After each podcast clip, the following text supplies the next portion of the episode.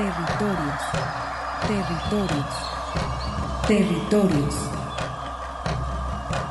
Voces vivas del color de la tierra.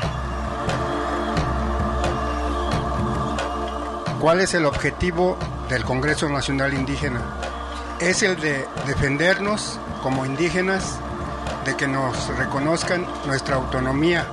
El Congreso Nacional Indígena tiene unos principios, son servir y no servirse, representar y no suplantar, construir y no destruir, obedecer y no mandar, proponer y no imponer, convencer y no vencer, y bajar y no subir. Estos son los principios que, en el que ha trabajado el Congreso Nacional Indígena. Una de sus consignas dice, nunca más un México sin nosotros. Territorios. Esta es una producción de la Coordinación de Extensión y Acción Social. Territorios.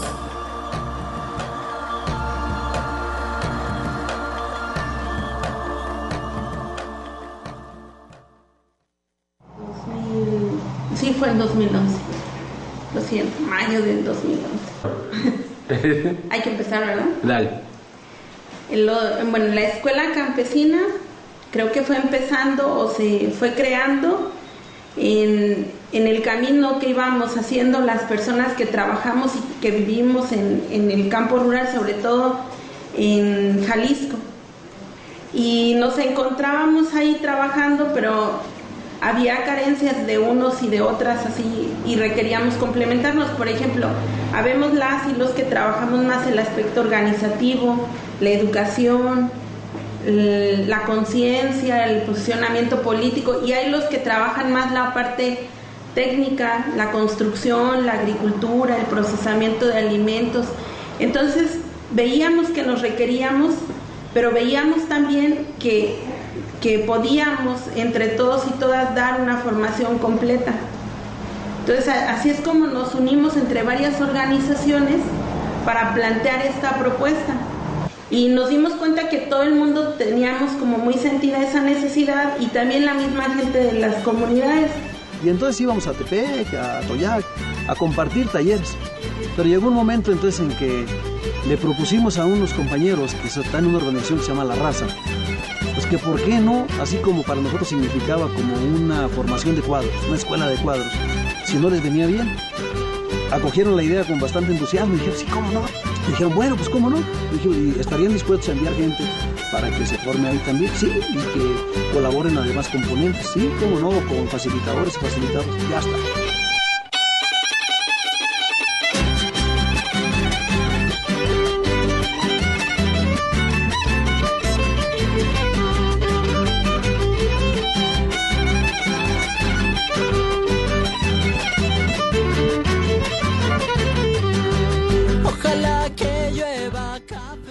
Muy buenas tardes, estimados radioescuchas. Soy Arturo Espinosa y como siempre es un honor estar ante estos micrófonos en la radio que llevas entre los pueblos originarios y la gran ciudad. Y después de haber escuchado a Carmen Ramos y Rigo Jiménez como testimonios de fundación de la Escuela Campesina, un proyecto que revalora los conocimientos y saberes populares y los adapta a las necesidades actuales de las personas que buscan una relación más armónica y comprometida con la Madre Tierra. Hoy conoceremos cómo se desarrolló un módulo más de esta escuela campesina, el que se llevó a cabo allá en la localidad nahua de Telcruz, en el municipio de Cuautitlán de García Barragán, en Jalisco. Pero antes de entrar de lleno al tema, saludamos a quien nos escucha a través de nuestras estaciones hermanas de Red Radio Universidad de Guadalajara, especialmente a las comunidades del Lago de Moreno, al pueblo chichimeca de Buenavista, Moya y San Juan Bautista de la Laguna, a Colotlán, donde se localiza el Centro Universitario del Norte, y a las comunidades birráricas y tepeguas. Saludamos también a Radio Chapingo, que retransmite desde Texcoco para el Estado y la Ciudad de México, y a Estéreo Paraíso, que nos está transmitiendo en vivo allá en Los Reyes, Michoacán. En el control operativo agradecemos la magia del compañero Emanuel Candelas aquí con nosotros. Muchas gracias. Y pues para entrar de lleno al tema, hoy tengo de invitada a la maestra Rosario Anaya. Ella es responsable del área de la de Economía Solidaria de la Unidad de Apoyo a Comunidades Indígenas. Muy buenas tardes, estimada Rosario. ¿Qué tal? Buenas tardes, Arturo, y buenas tardes a todos y a todas los que nos escuchan y las que nos escuchan. Pues hoy con muchas ganas de platicar este andar que hemos llevado a cabo y este paso más que se da en esta forma de cómo vamos construyendo algunas alternativas y algunas cuestiones unidos al, pueblo náhuatl del estado de Jalisco. Y bueno, esta escuela campesina, eh, veíamos en estos testimonios que se funda desde 2011 aproximadamente, eh, ya está a punto de cumplir 12 o 12 años este, este 2023, eh, pues ha significado el trabajo, como mencionabas, de muchas, ya muchas personas, eh, en un andar que pues se dice fácil estos 12 años, pero eh, en esta ocasión correspondió al pueblo nahua. He sabido que es itinerante esta escuela, ha estado incluso en otros estados de, de, aquí, de la región occidente del país. Cuéntanos un poco, Rosario, porque tú también has estado dentro de la fundación de todo este proyecto que, te digo, tiene pues una proyección y como empieza como algo muy local, pero ha tenido también ya una manifestación hasta, me atrevo a decir, internacional por los contactos que han desarrollado.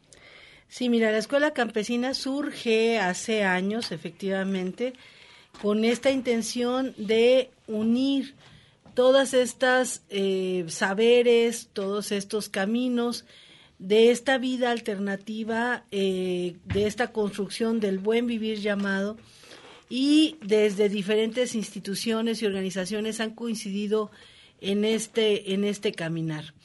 Eh, tanto la compañera, los que estuvieron ah, dando su voz hace un momento, el compañero Rigo Jiménez, como la compañera Carmen Ramos, pues son personas que estuvieron en este inicio provocando este espacio, eh, donde la idea es generar una plataforma donde fluyan los saberes, los sentires, la cosmovisión indígena, la educación popular, eh, la economía solidaria en esta construcción, en la construcción en tierra, entre otras, eh, buscando una, una vida diferente, construyendo vidas diferentes y creo que estos años pues han detonado una serie de procesos en diferentes partes.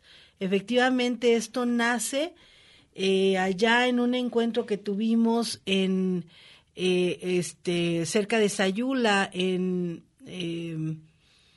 Ah, bueno, ahorita me acuerdo Amacueca. Amacueca. Ya con los compañeros de la UCAS. Con los compañeros de la UCAS. Ahí fue la primera escuela campesina. Pero la escuela campesina viene, eh, eh, es parte de todo un proceso que surge, ah, no sé, a finales de los años 80, con todo un movimiento de agricultura urbana y de agricultura este, rural eh, detonado por la red Raza. De allá vienen los orígenes y bueno, se detona en, ese, en esos años, en 2011, por ahí más o menos, esta escuela campesina, en donde la gente que coincidíamos en los, en los encuentros campesinos, formamos parte ya de la escuela campesina en este espacio. Eh, estaban en ese tiempo en un, eh, por ahí en la lucha de la defensa del territorio y eh, la Universidad de Guadalajara desde ese tiempo se suma. Eh, ha estado permanentemente eh, apareciendo en, en, las escuelas y acompañando en procesos de sistematización, eh, apoyo para los ponentes, etcétera, provocando espacios en comunidad indígena, que es donde nosotros tenemos mayor incidencia, y bueno, nace de manera muy local, en, en, en primero en, zona metropolitana, cercano a zona, a zona metropolitana, luego hacemos una fusión con el trabajo realizado en zona rural y entonces se convierte en una escuela estatal cargada hacia el sur del estado y luego eh, por vínculos con el estado de San Luis Potosí se detona una escuela nacional este, Escuela Campesina Nacional, y este año, precisamente en noviembre, del 13 al 17 de noviembre, tenemos la primera escuela latinoamericana. que tiene eh, la participación de varias redes internacionales, entre ellas RIPESLAC, eh, la red MAC y Ecoversidades. Son las tres eh, este, redes internacionales en donde, bueno, esperamos mínimo la participación de 12 países de Latinoamérica y el Caribe. No, pues estaremos muy pendientes y que pues este programa eh, sirva de preámbulo para ir calentando un poco toda esta información, eh, ya que como mencionas, ha habido también un interés creciente del público y me atrevo a decirlo porque hasta lo vivo en casa de parte de mi señora la güera, en esta cuestión de proveerse su propia tierra, hacer sus compostas, empezar a sembrar sus vegetales, sus verduritas, o digo, es eh, ella me sorprende, ya tiene hasta un limón, hemos tenido una temporada de, con un papayal allí en tu casa, no ha sido eh, muy productiva su, tierra y con recomendaciones que ve pues en espacios como este, donde la gente intercambia sus conocimientos de manera pues digamos espontánea, gratuita y muy compartida. Claro. Eh, los espacios tienen que ver con esta con este intercambio, con este flujo. El conocimiento en sí, bueno, nosotros tenemos la lógica de que el conocimiento no tiene propiedad, sino que es propiedad de, de, de, de general de, la gente. Y bajo esta lógica, bueno, pues gente desde construcción alternativa, eh, construcción en tierra, eh, agricultura orgánica, eh, transformación de alimentos, conservación de alimentos, medicina tradicional eh, em, y alternativa. Hay gente que da yoga, hay gente que da meditación. Cuidado del agua. Eh, cosmética también, natural, uso y, y, aprovechamiento de agua adecuadamente, etcétera. O sea, hay una gama impresionante. Ahorita estamos viviendo la sistematización de las escuelas campesinas a partir de su fundación y la verdad yo estoy admirada de ver eh, toda la gama de saberes y sentires que se han expresado dentro de estos años, 10 para ser exactos, porque bueno, tenemos dos suspendidos por la pandemia, y este ver cómo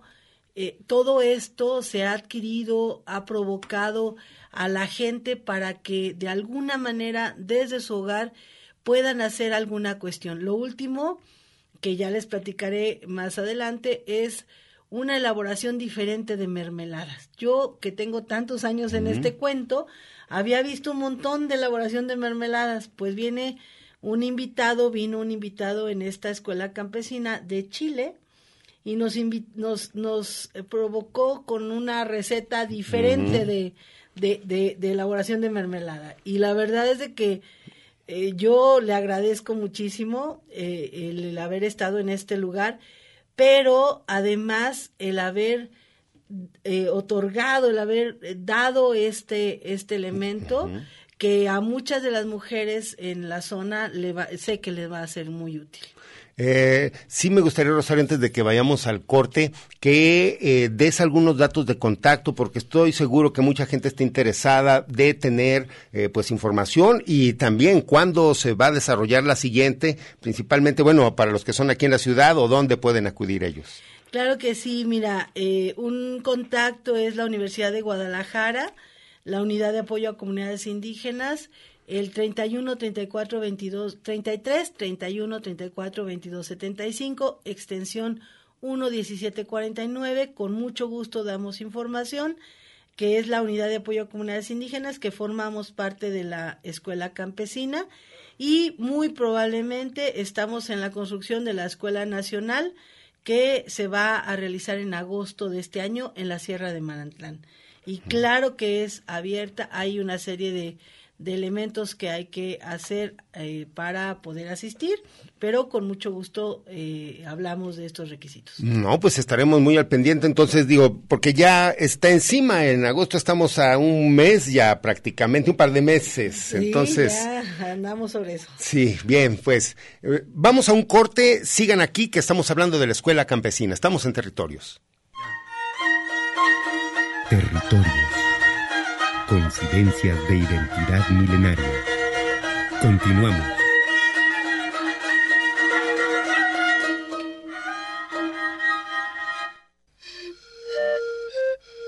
Un espacio de reflexión para la concepción de un mundo de igualdad. Territorios.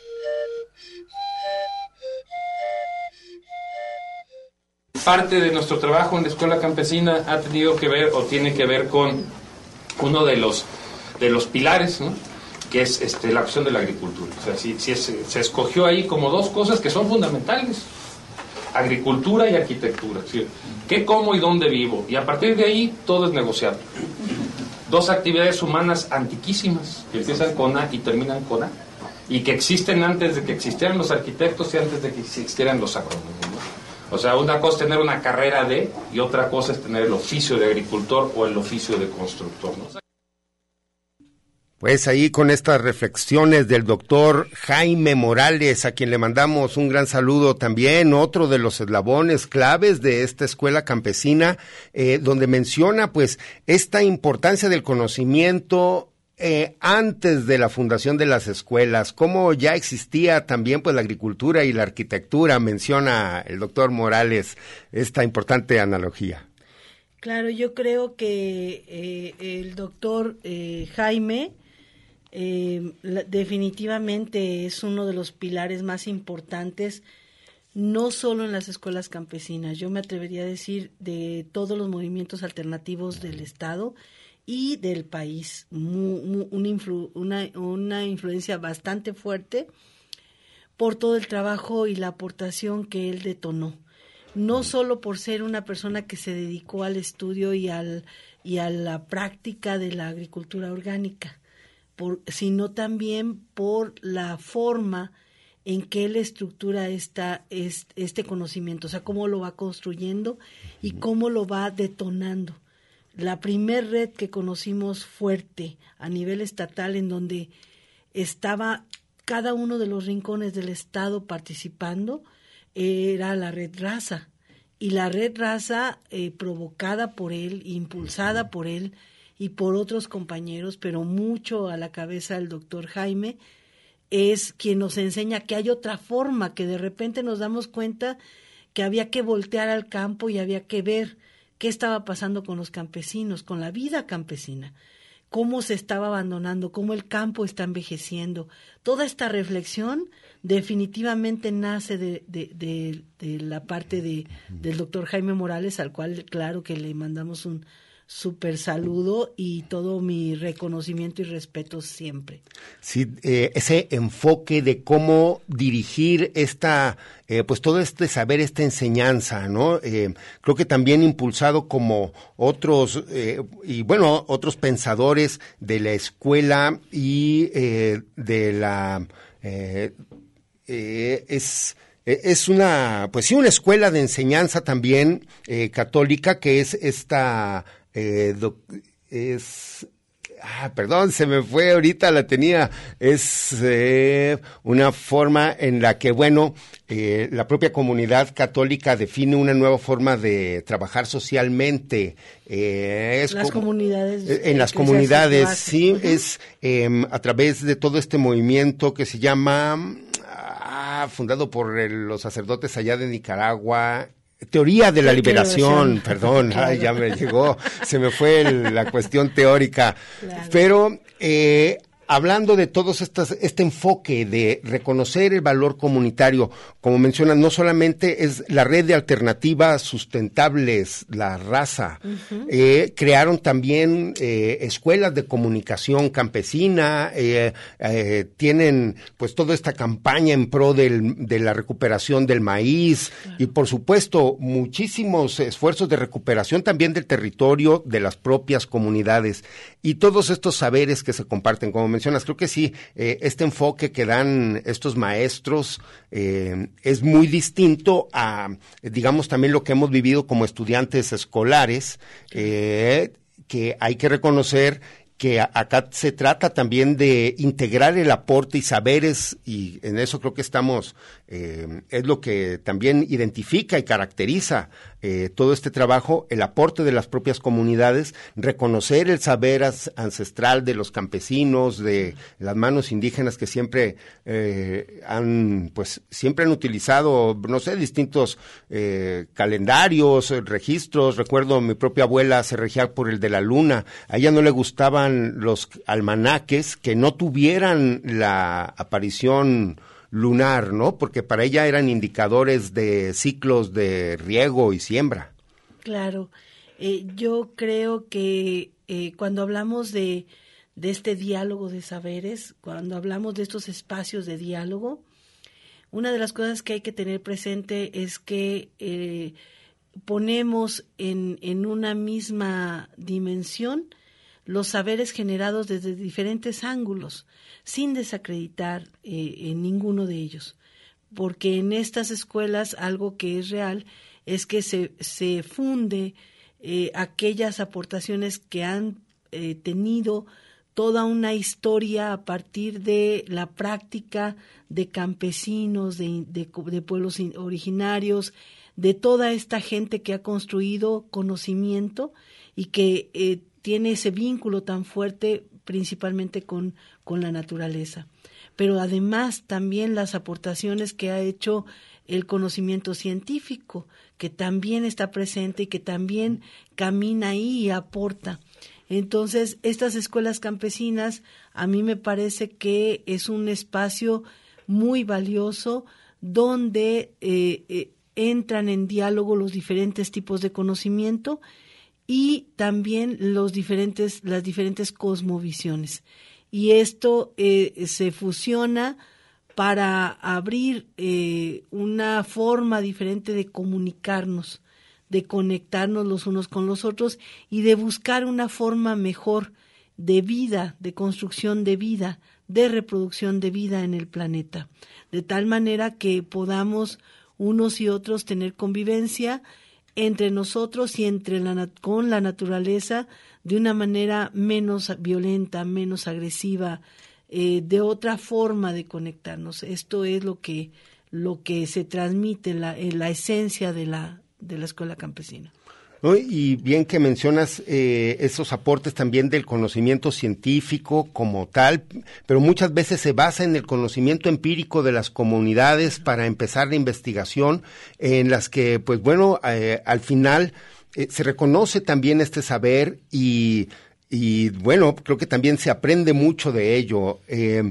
Entonces, Rosario, para ir calentando un poco, viene para agosto eh, se pueden hablar de algunos requisitos que tienen que tener como los, las personas que quieran participar. Hay, digamos, eh, formas distintas. Me imagino que una puede ser como expositor y otra cosa es ir como, iría yo, digamos, en, en calidad de, pues, visitante o de, eh, sí, de eh, paseante, como diríamos allí también, sí, de... Sí, bueno, eh, la Escuela Campesina de agosto se va a realizar en la Sierra de Manantlán este es un lugar, eh, la zona de amortiguamiento que está unida a la reserva de la biosfera de la Sierra de Manantlán. Eh, y bueno, una de las cosas que, que pedimos eh, va a ser la disposición de estar en un espacio abierto. se va a acampar principalmente. el, la disposición del trabajo colectivo, porque todos vamos, todos construimos, todos aprendemos desde, no solo desde el estar viendo, sino desde el hacer. Y entonces eh, hay que participar en las actividades, hay que vincularse con los demás compañeros para hacer trabajo colectivo comunitario en dentro de la lo que es el aprendizaje de la escuela eh, hay que llevar casa de campaña, hay que eh, llevar sleeping, sus, instrumentos de aseo y de alimento, unos platos, exacto, su vaso, que no contamine. Cuchara, exacto, no hay ningún desechable en la zona. Este, y bueno, eh, habría que ver para ese tiempo pues alguna lonita de plástico porque es muy probable que esté lloviendo, este ropa adecuada y algunas cosas y bueno, si se quiere participar como ponente, habría que eh, estar en contacto con la Comisión de Educación, que es la que construye todo el programa. Bien, eh, estaremos pasando estos datos por lo pronto el 33 31 34 22 75, la extensión 11749. Bien, allí para empezar a tener información y eh, me gustaría también que llegando, reflexionando, vamos a hacer un enlace también para que nos cuenten cómo estuvo. Eh, tenemos un par de minutitos, Rosario, cómo estuvo un poco también en Telcruz, que es precisamente una comunidad muy cercana donde se realizará eh, el próximo, este, esta Escuela Campesina Nacional que estás mencionando. Sí, eh, bueno, acabamos de tener la escuela campesina en Telcruz, que es una comunidad, es una localidad náhuatl de la Sierra de Manantlán, acá en el sur de Jalisco, y definitivamente cada escuela es diferente, cada espacio, cada localidad, cada lugar es diferente.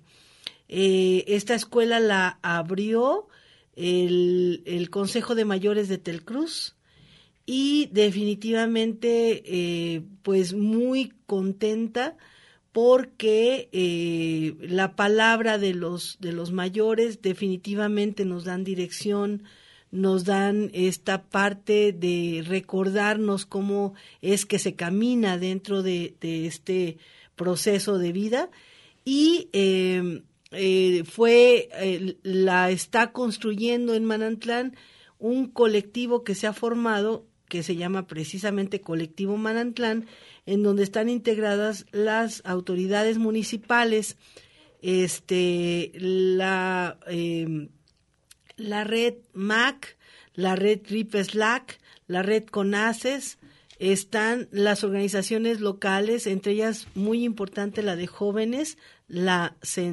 Centlist, bueno, espero pronunciarlo bien, Centlistli, creo, sí, bueno, me puedo equivocar, este, que es una organización de jóvenes de allá de Manantlán, este, y claro, por supuesto, está la UASI y la Escuela Campesina como organización. Y mencionas también la importancia del Consejo de Mayores también como, pues, digamos, una autoridad que también le da, eh, pues, cierta dirección y, este enfoque también comunitario y comunal es muy importante. Sí, el, eh, generalmente lo que estamos haciendo es que dentro de, la, de los espacios en la zona de Manantlán, lo que estamos haciendo es hacer la vinculación directa con el Consejo de Mayor local y entonces se unió el Consejo de Mayores de la localidad junto con organizaciones que están ahí y, bueno, fue muy interesante porque esta en particular, el más del 90% eran mujeres y eh, mujeres campesinas.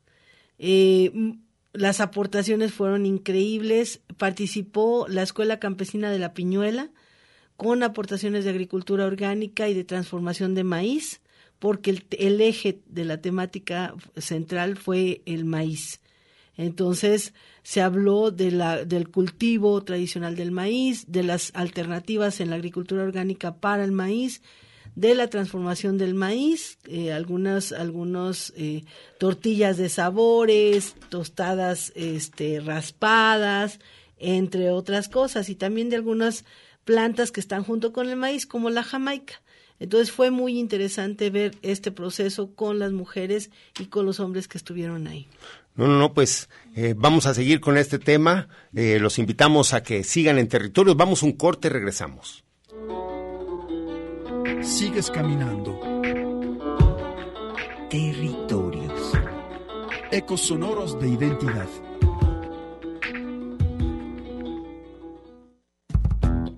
Territorios un espacio para la comunicación sin fronteras.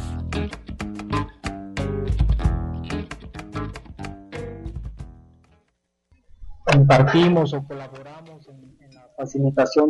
e intentamos que sea un espacio donde ponemos en práctica estos modos de construir viables todavía, donde, donde se pone el acento en, en la calidad de los materiales, en la accesibilidad de, los materiales también y, y, se pone el acento también en lo que en lo que son los modos tradicionales de construir y las maneras de organizarse de las comunidades también para ir recuperando autonomía en la manera de cómo se construye. Y pues allí escuchando estos testimonios de la escuela campesina, hacemos un enlace hasta la Sierra de Manantlán, donde se realizó este mismo módulo la semana pasada, con Geraldi Ordúñez Guzmán. Muy buenas tardes, Geraldi, aquí Arturo y la maestra Rosario, saludos. Hola, hola Geraldi, saludos. Buenos días, saludos allá a todo el auditorio. No, pues un, qué bueno que nos podemos comunicar, estimada Geraldi, pues que nos cuentes tu experiencia, cómo viviste la semana pasada este, este módulo de la escuela campesina allá en Telcruz.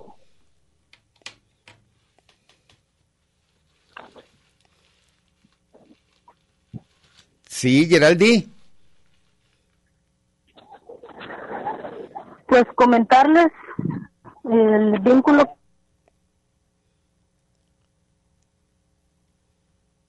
Ah, Híjole, se nos cortó, Rosario. Pero a ver, bueno, ahorita mientras vamos a tratar de marcarle de nuevo, a ver si, si establecemos con ella la comunicación. Perdón, mira, aquí déjame la marco de nuevo. Eh, pues la semana pasada también intentamos este enlace y también pues es una realidad que padecen las comunidades. De repente esta falta de comunicación es una es una constante que estoy seguro no solo padecen las comunidades de Telcruz. Claro, definitivamente yo considero que una de las cosas que todavía tenemos en deuda es esta parte del acceso a este tipo de, de, de comunicación en el cual se obtiene un montón de información, ¿no? Entonces, bueno, esperemos que podamos hablar con ella. Aquí ya está Geraldi, a ver si te tenemos nuevamente. Saludos, cuéntanos un poco cómo viviste la escuela campesina. Sí, el pasado 28 y 29 de abril eh, nos organizamos varios colectivos que inciden, que tienen incidencia por allá en la Sierra de Manantlán. Y bueno, la, el objetivo era o la importancia de integrar, de integrar a los jóvenes en espacios de diálogo e intercambio de saberes, eh, de manera que ellos puedan conservar y hacer una agricultura de largo plazo de conservación. Este, Geraldi, si nos quieres comentar... Eh, un, trabajo... Sí, adelante, sigue, sigue, Geraldi, adelante. Se hizo un trabajo coordinado con el Consejo de Mayores, este, un trabajo de promoción y conservación del maíz criollo que esto nos acerca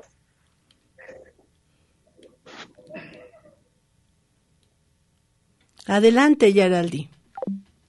No, se fue. Híjole, se fue, pero bien. Ay, qué lástima, bueno. Pero bueno, lo intentamos, pero nos está dando bastantes pormenores de ese trabajo en conjunto que comentábamos, los jóvenes, el maíz, el consejo, o sea. Y bueno, ella, ella vive en Telcruz a mí me parece que es bien interesante y bien importante su, su palabra porque ella no solo es de un colectivo, sino que forma parte de la misma comunidad. Geraldi es una mujer joven, muy joven, eh, alrededor de 20 años, 22 años cuando mucho, y es una profesionista que trabaja para la comunidad. Eh, al parecer, a ver, Geraldi, estamos con los pormenores. Nos estabas hablando el, trabajo eh, que tuvieron pues con otras instancias de la propia localidad. Sí, este, al encuentro se unió el Consejo de Mayores para hacer este trabajo de promoción y conservación de maíz criollo. Este, siempre buscando conservar los saberes de los abuelos, de las abuelas y que ellos tienen un conocimiento ancestral grandísimo, que es muy valioso, que lo puedan compartir y permitir a las, a las nuevas generaciones. Sí, Geraldi. Como sabemos, la agricultura. Sí, no, no, no, no, sigue, perdón, perdón, eh, no, sigue, Geraldi, no te, no te interrumpo. Bueno, eh, los pueblos originarios o las comunidades indígenas pues han domesticado por años todas las variedades de maíz, este, ya sea adaptándolas al, al tipo de suelo, al, al, clima también. Y bueno, tratamos de recuperar esta parte, ¿no? De que ellos puedan transmitirnos ese conocimiento y nosotros como jóvenes considero que es nuestra responsabilidad este, resguardar esos saberes y seguir transmitiendo. Fue un encuentro muy bonito en lo personal, me gustó mucho los temas que se abordaron, me gustó mucho la, la participación y que se empiece a mirar a nuestras comunidades, que como sabemos, pues ahí está la, la solución, vaya, a tanto a tanto desgaste ambiental que han provocado las agroindustrias. Geraldi, me gustaría que comentaras un poquito eh, qué sigue después de esta escuela campesina ahí en la comunidad. Pues ahorita ya plantamos esa semillita de, escuela campesina, este, ahorita las las mujeres que participaron pues ya me están preguntando, ¿no? Que, cuándo va a haber la otra, la próxima escuela campesina, que si ya podemos empezar a encargar los insumos para hacer los experimentos que nos enseñaron. Entonces, yo creo que es darle continuidad, es, seguir teniendo estas reuniones que tanto abonan, que tanto aportan, este, y hacerlo en conjunto, ¿no? Con universidad, con el conocimiento que nos, el conocimiento científico que nos da las universidades pero también con el, con el saber ancestral que nos dan los abuelos y las abuelas. Yo creo que esto es, este, es darle seguimiento, es hacer reuniones periódicas, es seguir haciendo de la experimentación campesina el camino hacia, hacia la solución a tanto desgaste, a tanta tala incontrolada, a tanto veneno que le inyectamos a nuestras tierras año con año. Claro que sí. Este, Geraldi, eh, nos pudieras mencionar así como que muy breve eh, la, la, idea que, que, que nace de, de, de, tu aportación en, en, desde, esta, desde este programa de Pies Ágiles. Este, Geraldi, por favor.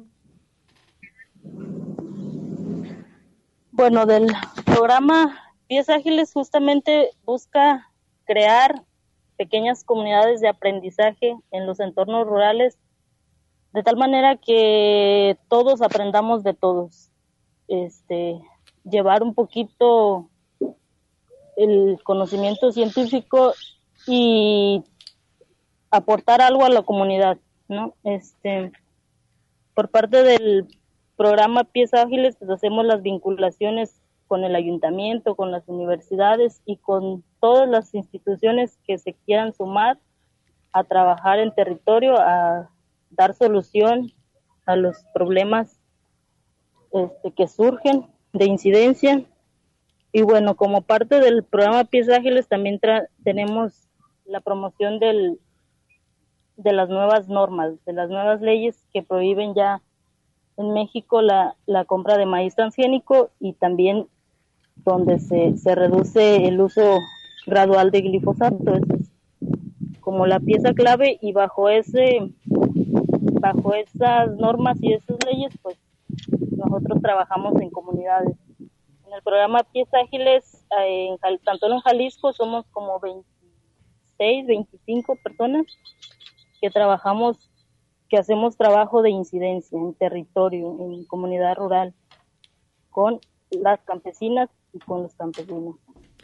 Muchas gracias, este Geraldi, te mando un abrazo y bueno, mi reconocimiento a todo tu esfuerzo y gracias por, por esta escuela tan, tan especial, tan eh, yo comentaba que la presencia de la mujer fue muy fuerte y este y también el entusiasmo y la energía de los jóvenes.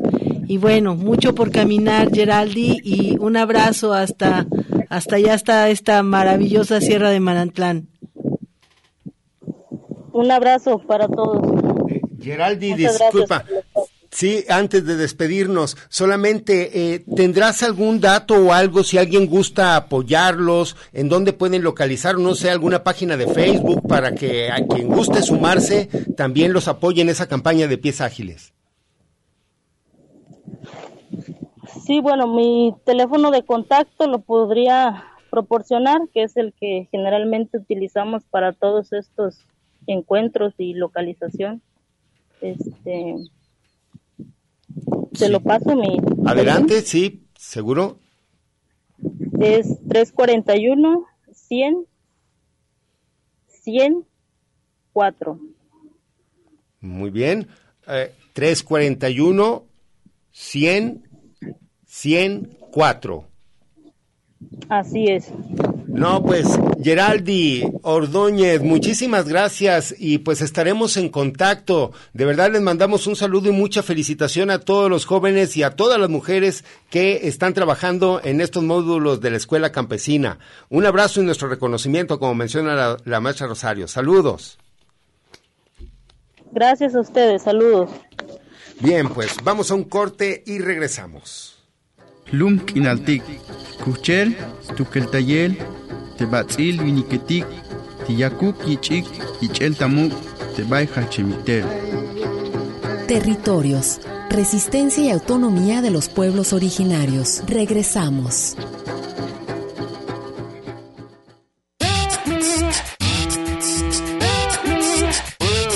Radio UDG. La radio que llevas en tus mejores momentos. Mejor para conocer a alguien que revisar su radiografía. ¿Te atreves a hacerlo? Cada semana en Radio Universidad acompaña a Ricardo Salazar a auscultar las propuestas musicales que están marcando el presente en Radiografías. Una monografía en estéreo, cada sábado a las 10 de la noche. Radiografías. La música y los que hacen la música hasta los huesos. En el 104.3. En el 104.3. Radiografías. Radiografías. Radio Universidad y el Departamento de Sociología de la Universidad de Guadalajara presentan A través del espejo. Trayectorias de la imaginación sociológica. Reflexiones y análisis sobre el acontecer de nuestras sociedades. Domingos, 4 de la tarde. A través del espejo. Una serie especial en donde la opinión académica toma forma sonora. Iberoamérica es más que una región, es una confluencia de naciones, pueblos y visiones en floreciente desarrollo. El noticiero NSC es una ventana internacional que divulga el quehacer de las diferentes comunidades del mundo de la ciencia, la tecnología y las artes. Producido en México para más de 20 países, este es el informativo más importante de Iberoamérica. Escuche su versión radiofónica en todas las estaciones de la red Radio UDG. Noticiero científico y cultural iberoamericano, NSC, conducido por Dafne Alfaro. Todos los sábados en esta frecuencia a la una de la tarde. Lum kinaltik, yakalotik tapajal, tatzobel, tebin yasnopik, tebatzil viniketik, isok bin yasnopik, temukulumetik. Compartiendo el eslabón entre los pueblos de la tierra y el pensamiento despierto de las grandes ciudades. Territorios. Continuamos.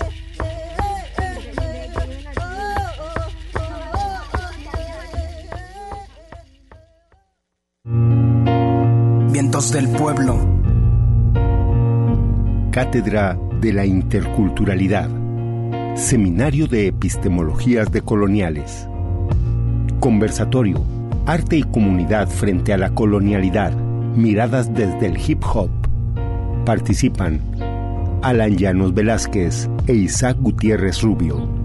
11 de mayo, 17 horas. Sala Carlos Bebia, edificio C, planta baja. Centro Universitario de Ciencias Sociales y Humanidades, Belénes. Vengo de la cloaca, lloviendo cual metralla, con organización firme y proletaria aquí.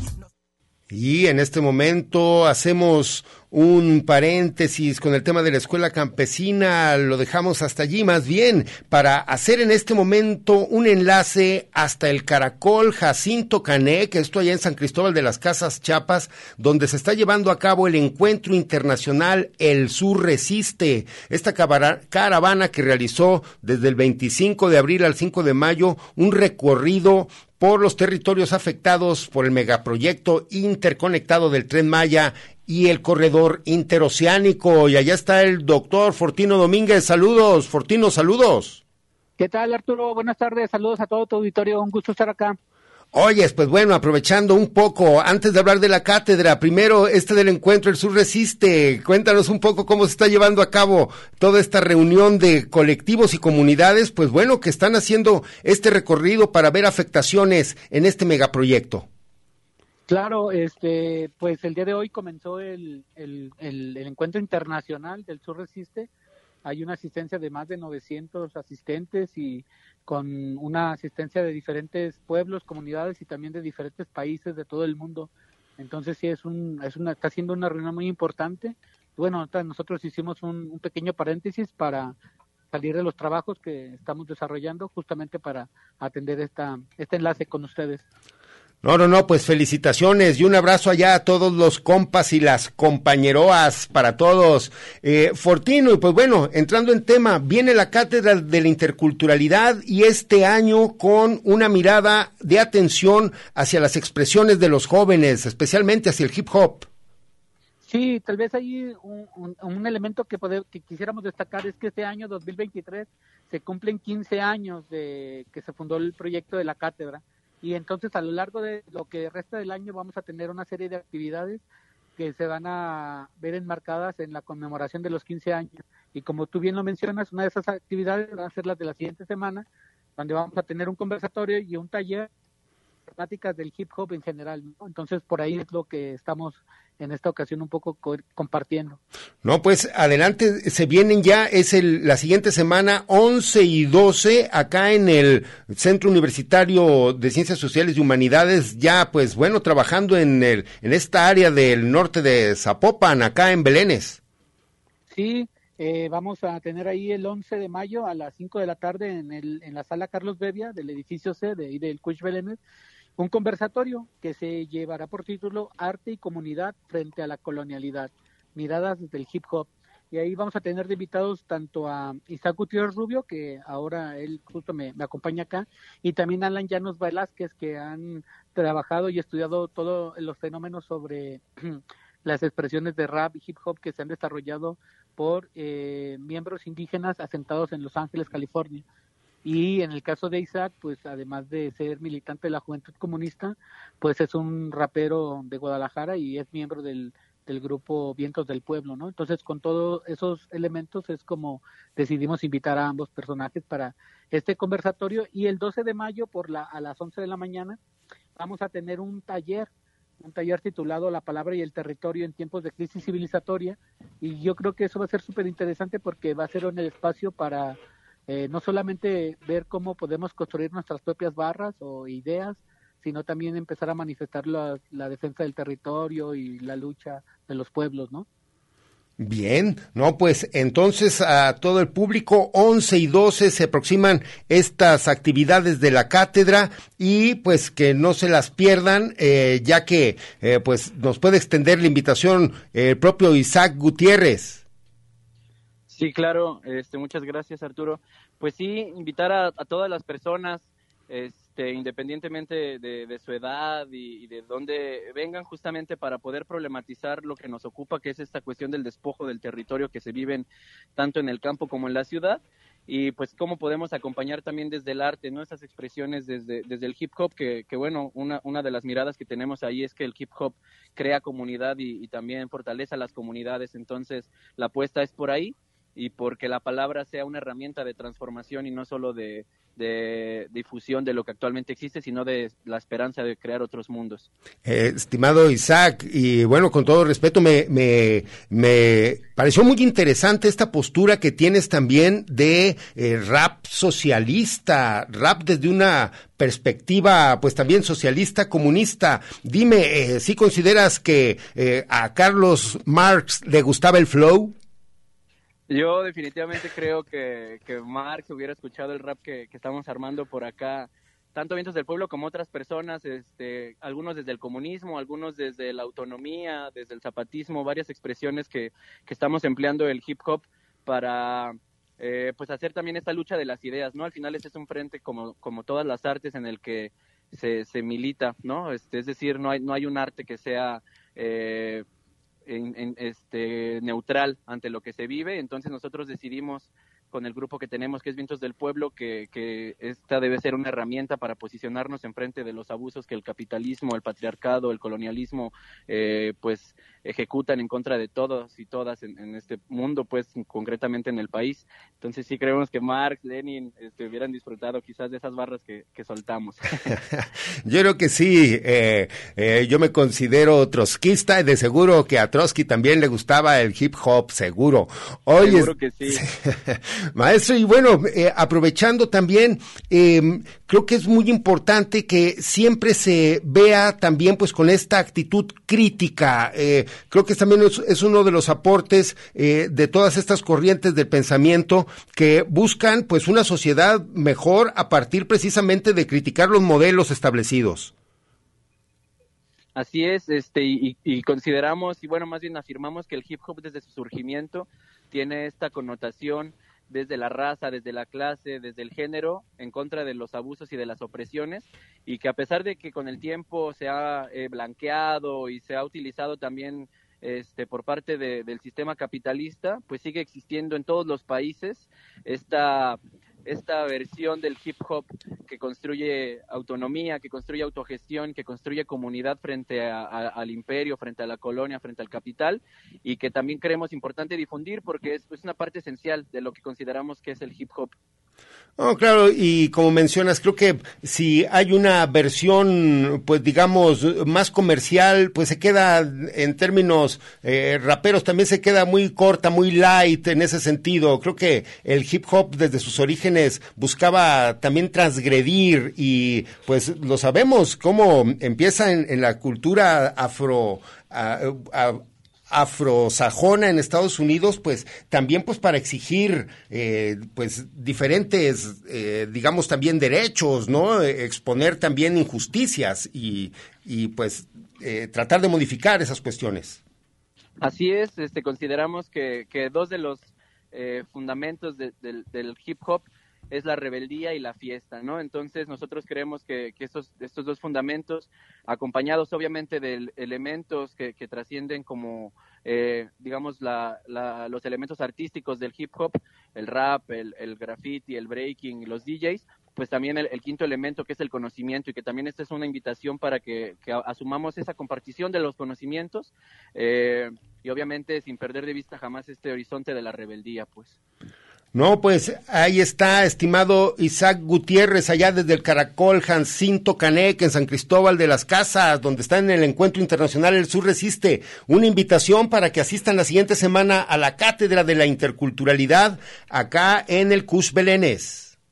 Sí, pues eh, re, re, recordamos este 11 de mayo a partir de las 5 pm, estaremos conversando con todas y todos eh, sobre el arte y la comunidad frente a la colonialidad, desde el hip hop eh, y el 12 de mayo, a partir de las 11 a.m., este taller de la palabra y el territorio en tiempos de crisis civilizatoria, donde estaremos abordando cómo enfrentamos el despojo en nuestros respectivos territorios eh, y cómo el arte hace ese acompañamiento también. Entonces, todos, todas invitados, invitadas, ahí nos vemos para disfrutar un poco de, de, hip hop y también para compartir los saberes. No, no, no, pues ahí estamos, estimado Isaac, muchísimas gracias, nos veremos la siguiente semana. Saludos para el doctor Fortino y también salúdenme por favor allí a mi comandante Moisés. Saludos para todos los compas y compas que andan por allá. Dale, Arturo, saludos hasta Guadalajara y ahí seguimos en contacto. Órale, un abrazo para toda la comandancia. Saludos, Fortino, y gracias. Abrazos, saludos. Bien, pues ahí estamos. Tenemos también que avisarles ustedes que viene una campaña de la universidad, del programa Nos Late Servir, eh, las unidades móviles de atención comunitaria y el programa de salud intercultural en el área metropolitana de Guadalajara lleva consulta médica, asesoría nutricional. Esto va a estar para los habitantes de la colonia San Miguel La Punta en Tonalá para que acudan este lunes 8 y martes 9 para ser atendidos en las unidades móviles de la UDG que estarán ubicadas en la calle Sanabel número 5. Mayores informes con la licenciada Gabriela Juárez al 33 11 71 18 12. Y también se viene ya el programa cultural de la Prepa 8, que toda esta semana va a ser 8, 9, 11 y 12 de mayo, con charlas, exposiciones, talleres y muchas actividades. Asistan, por favor, a la preparatoria número 8 con todo su ciclo de actividades de la Semana Cultural. Pues con esto no queda más que agradecer la presencia de la maestra Rosario Anaya, que nos dejó porque también le manda un saludo a su nena Alma Paola Palomar, quien cumple años, así que pues le mandamos desde aquí un saludo y agradecemos al público su amable atención. Gracias. Territorios, territorios, territorios. Voces vivas del color de la tierra. El Congreso Nacional Indígena tiene unos principios, son servir y no servirse, representar y no suplantar, construir y no destruir, obedecer y no mandar, proponer y no imponer, convencer y no vencer, y bajar y no subir.